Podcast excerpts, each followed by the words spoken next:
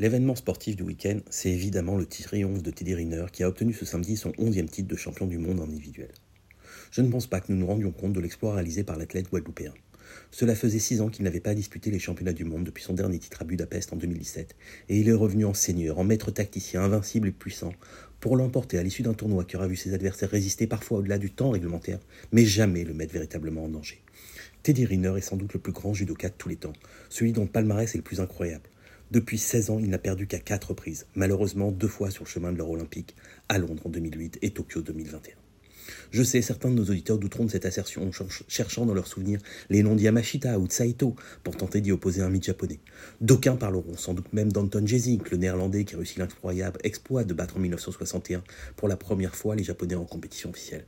Mais le débat n'existe pas. Jamais dans l'histoire de ce sport un athlète n'a autant dominé ses adversaires sur une aussi longue durée que Teddy Riner.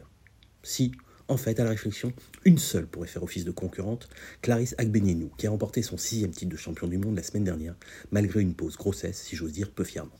Il y a peu de sports où la France possède deux athlètes qui dominent autant leur discipline dans les catégories féminines et masculines, et il faut souligner la place particulière du judo dans le sport français. Bien sûr, nous nous en rendons compte lors de chaque Jeux olympiques, le judo est un pourvoyeur essentiel de médailles pour l'équipe de France. Mais cette fédération n'est pas que cela.